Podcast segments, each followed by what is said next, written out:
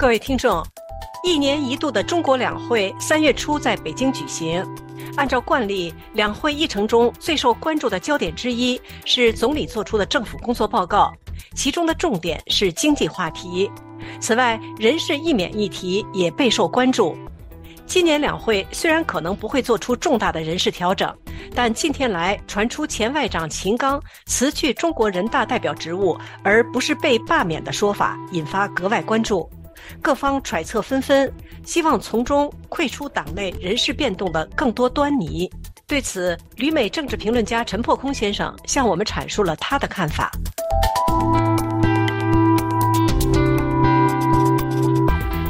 破空先生您好，你好。今年人大政协两会即将召开，但是至今为止呢，三中全会一直没有召开，这是否说明今年的两会不同寻常？这的确是一个不同寻常的现象，很不正常。因为中共的体制呢，它是党国体制，党在先，国在后。人大政协呢，属于所谓立法机构，但是党领导一切，党在先。本来应该说二十大之后啊，一中全会、二中全会开了，应该开三中全会，它的时间点应该是去年的下半年，二零二三年下半年，但是被一再推迟，一推再推。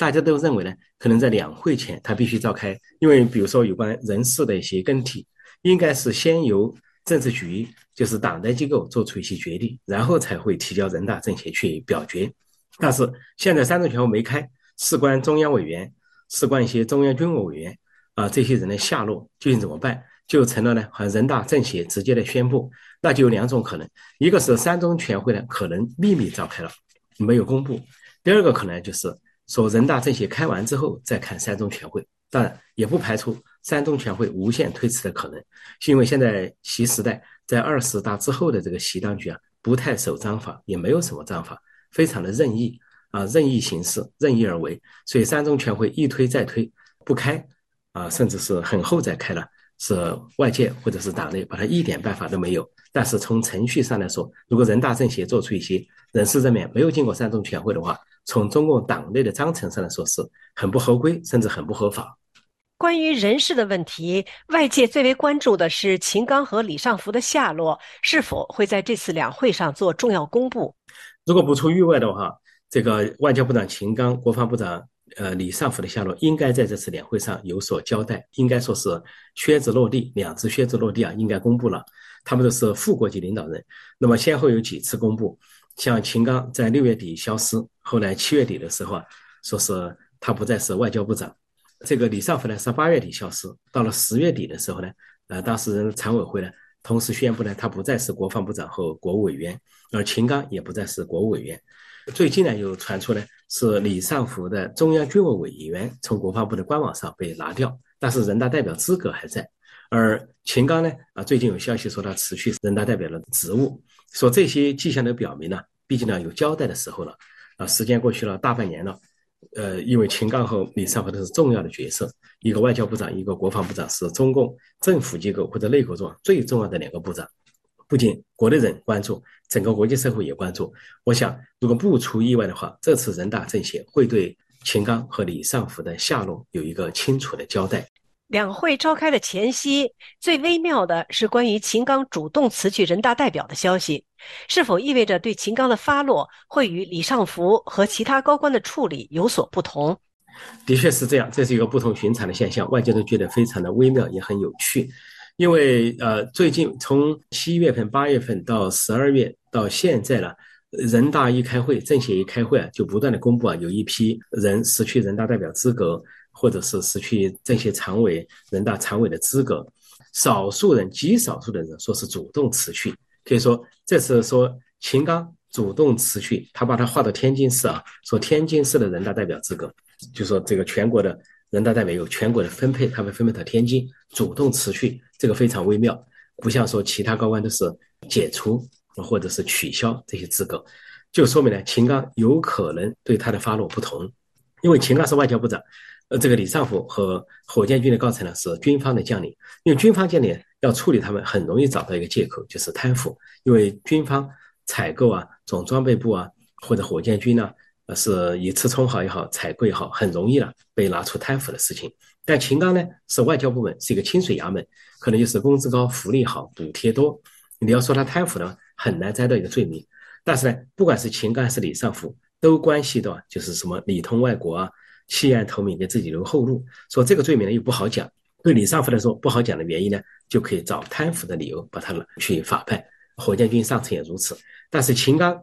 啊，不管是他本人是否弃暗投明啊，里通外国，但是至少他的情人傅小田是这样的情节：先是中共间谍，那么后来大概率的又是英美间谍，那么双面间谍，或者就是弃暗投明，后来为英美啊西方服务。在这样的情况下，秦刚跟他是情人关系，又有私生子，所以秦刚有没有涉入说弃暗投明，或者是啊泄密，呃，或者是这个间谍等等这些事情，现在不得而知。但是。即便是这方面是很难讲，回过头来给秦刚找贪腐的理由很难找，外交部这个系统很难找到什么礼品呢？送点礼品那不算。那这里面呢有一个微妙的因素，秦刚不仅是外交部长，很难找到贪腐的理由，关键还在于啊，秦家跟习家交好，啊，秦刚是习近平的亲信心腹，被习近平所赏识，连升三级。其中一个重要的因素就是秦刚的夫人林岩和习近平的夫人彭丽媛呢是闺蜜级的好友。他们在一起做月饼啊，在一起分享，这个消息都传出来了。但在月饼故事的背后，恐怕还有更多的交往。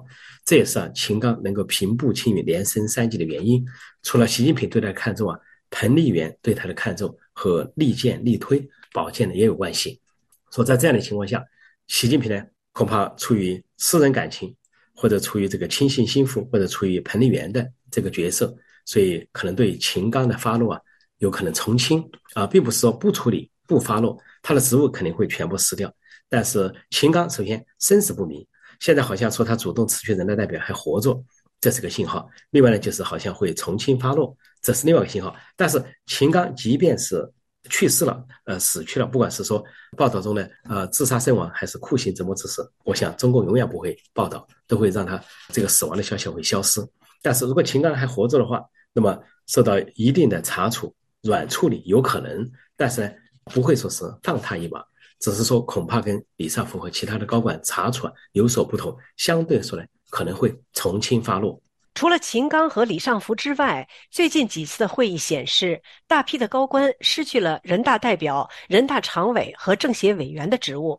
这次两会是否会公开更多高官落马的消息？完全有可能公布更多。比如说，李尚福的人大代表就还没有公布失去，李尚福的人大代表还在，资格还在。那其他很多高官的人大代表、政协委员。人大常委的资格还在，就是我们还有一批要公布。只不过呢，现在习当局因为丑闻太多、事故太多呢，为了保全颜面，又为了减小震荡，他们是分批公布。就好像去年十二月底召开人大政协的常委会之后，就公布一批高官，包括军方的将领、少将、上将、中将等等，被取消人大代表资格、人大常委的职务和政协委员的职务。但是没有完，这回二月底。召开了人大政协的这个常委会，又公布了一批高官失去了他们的这个资格代表。这次公布的是十一个人，上次又是十几个、二十来个，这次又公布了十一个，其中又包括了军方的将领，像中部战区副司令李志忠，还有呢原来习家军的人物啊，呃，黑龙江省的常务副省长王毅新这些人。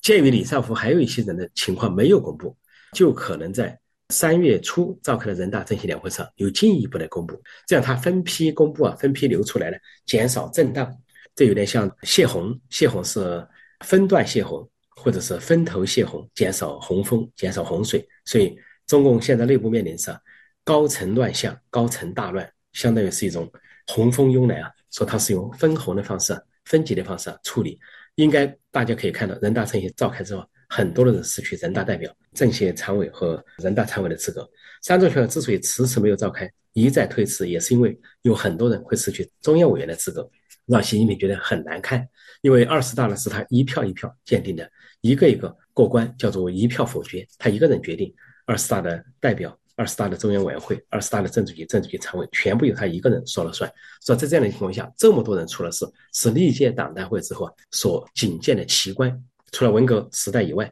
在文革之后，毛泽东死亡之后，没有见过这么大的乱象。说面对这个乱象呢，习近平本身呢负有重大的责任，至少是查人不明啊，用人不当啊，任人不负责啊等等。所以说他是总加出事，实际上总负责事。是为了保全他的颜面，也为了推卸他的责任呢，是不仅三中全会迟迟开，而这些大批的官员落马都会啊分阶段的公布，以减少政治震荡。两会召开的前夕，习近平签署了一项新的法律——保密法，这与中共二十大之后的政局发展有什么关联？这就说明了。习近平签署这个保密法，就在两会召开前夕啊，匆匆出台并且签署啊，这已经是去年到今年的几个大动作之一，就证明了、坐实了、佐证了去年的故事。去年的故事啊，从这个外交部长秦刚失踪，国防部长李尚福失踪，火箭军高层集体被端掉，啊，司令员上将李玉超啊，政委徐忠波上将，还有战略支援部队出事，所有这些啊，就说明了不是一般的贪腐问题，他涉及的说的轻点叫泄密。说的重点叫间谍，就是里通外国、弃暗投明、里通款曲等等这些故事。而且这背后呢，根据各世界媒体的报道，还有俄罗斯总统普京，普京是克格勃出身，他的插手，普京和俄罗斯的插手，向习近平告密，告密了向秦刚的事情啊，李尚福的事情，把这个中国呢上层的亲美派几乎一网打尽。那么这些复杂的背景下，就跟中美之间的互动暗中过招有关。所以，习近平这次签署保密法，讲了什么绝密啊、机密啊、秘密啊，实际上就针对去年发生的事情。因为去年发生这些事情之后，中共有很多大动作，一会儿是军方开大会，中央军委召集大会，要全军查密、保密，大动作，就说明军方出了事，出了泄密和间谍的事情，泄露了重大的军情。然后，政法委的陈文清又主持召开大会，政法委书记在政法系统、公安、国安系统大清洗。大清理，说是防泄密啊、保密等等。再之后就是通过那个反间谍法，通过了反间谍法的时候，这个外国都认为是针对外资外商，针对外国。其实呢，习近平针对主要是是党内国内的人，党内国内乱了，军内乱了，因为很多人在可以说纷纷的为自己留后路，纷纷的为自己啊弃暗投明，因为都知道习近平决意要打台海大战。因为这些落马的人半数以上是将领，而这些将领都清楚啊，一跟台湾打仗，美国、日本肯定协防，中共没有取胜的可能。即便有俄罗斯为后盾，在这样的情况下，他们都不愿意当炮灰、巡仗，什么纷纷给自己留后路，就包括了不排除啊李尚福、秦刚这样的角色。所以呢，这是个保密法已经是中国的第四个动作，就在两会前就证明呢出现了重大的泄密、重大的间谍活动、重大的情报疏漏，或者就他们不敢说的词，就是大量的人在弃暗投明、里通外国、私通款曲，为他们自己留后路。习近平签署这个保密法，就是对二十大之后。中共政局的发展，高层的大乱做了一个最好的注脚和背书，证明了二零二三年所发生的事情就是一个背叛年，一个里通外国年，一个弃暗投明年。所以这些案子，它的重点不在贪腐，重点还是里通外国。谢谢破空先生。各位听众，以上是本台的公民论坛专栏节目，由刘芳采播，感谢收听。